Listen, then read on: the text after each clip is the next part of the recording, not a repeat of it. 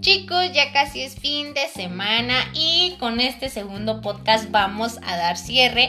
Nos vamos a seguir centrando en la obra de Frida Díaz Barriga, pero ahora en el capítulo 5, donde nos habla de la evaluación auténtica centrada en el desempeño como una alternativa para evaluar el aprendizaje y la enseñanza. Comenzamos.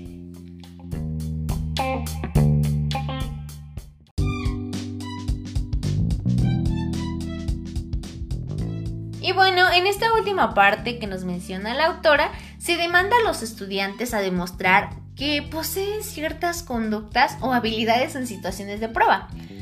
Mm, la evaluación auténtica va un paso más allá en el contexto de una situación de la vida real. Mm, esta situación no solo se refiere a saber hacer algo en la calle o fuera de la escuela, sino más bien se refiere a mostrar un desempeño significativo en el mundo real en situaciones y escenarios que permitan capturar la riqueza de lo que los alumnos han logrado comprender, solucionar e intervenir, pero en relaciones con asuntos a una verdadera pertinencia y trascendencia tanto personal como social. Pero chicos, se me está pasando algo importante. Respecto a la evaluación alternativa y auténtica, se describen cinco dominios de evaluación del aprendizaje basados en el desempeño. Y en primer lugar, encontramos las habilidades de comunicación. Estas pueden ser los ensayos escritos, las presentaciones orales, el seguimiento de instrucciones, eh, la pronunciación de un lenguaje extranjero, que a mí en lo personal no se me da. Para empezar no puedo ni con el inglés. Pero bueno, también se incluyen habilidades psicomotrices y estas pueden ser el manejo de instrumentos de dibujo geométrico, ah, montaje de un equipo de laboratorio o la disección de una rana. O sea, hay diversas actividades que van de la mano con las habilidades atléticas también. Por ejemplo, Mm, tomar una pelota, una actividad muy sencilla, ¿no? Cachar la pelota o saltar una valla, inclusive nadar, actividades recreativas y de ejercitación, ¿no?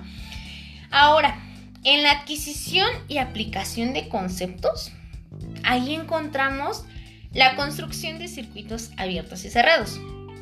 Mm, me refiero a que es donde podemos identificar sustancias químicas o sustancias desconocidas y la generalización a partir de datos experimentales.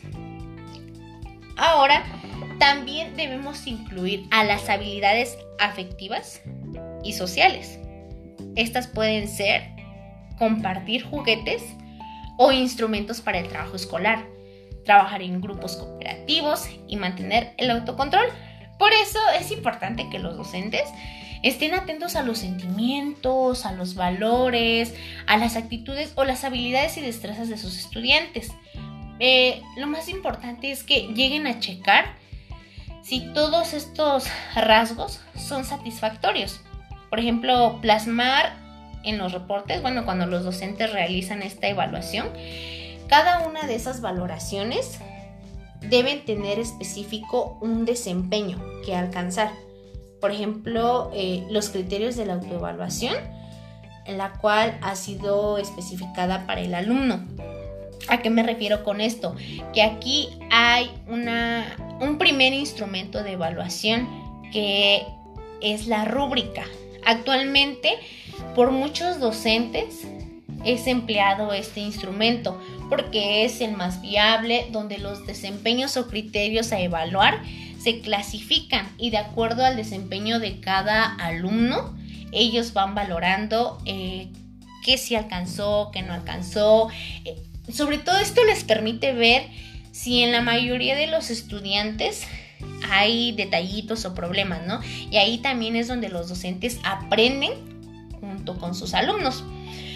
Y también, bueno, en mi caso, como estudiante normalista, la evaluación la centramos en un portafolio de evidencias que los maestros nos piden.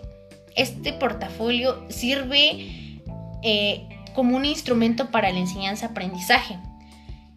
Ahora, el aprendizaje situado parte de la teoría de la enseñanza situada, que sostiene que la adquisición de habilidades y el contexto sociocultural no pueden separarse.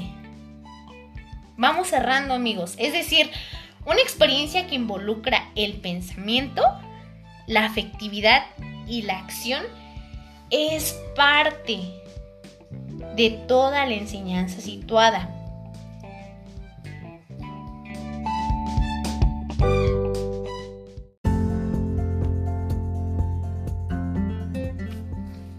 Bueno chicos, los temas de hoy fueron bastante extensos, espero que algo hayan podido aprender. En conclusión, la enseñanza situada es cuatro aspectos fundamentales. Satisfacción, contexto, comunidad y participación. ¿Qué opinas tú? Yo soy Carla Fernanda. Hasta la próxima. Bye. Cuídense mucho.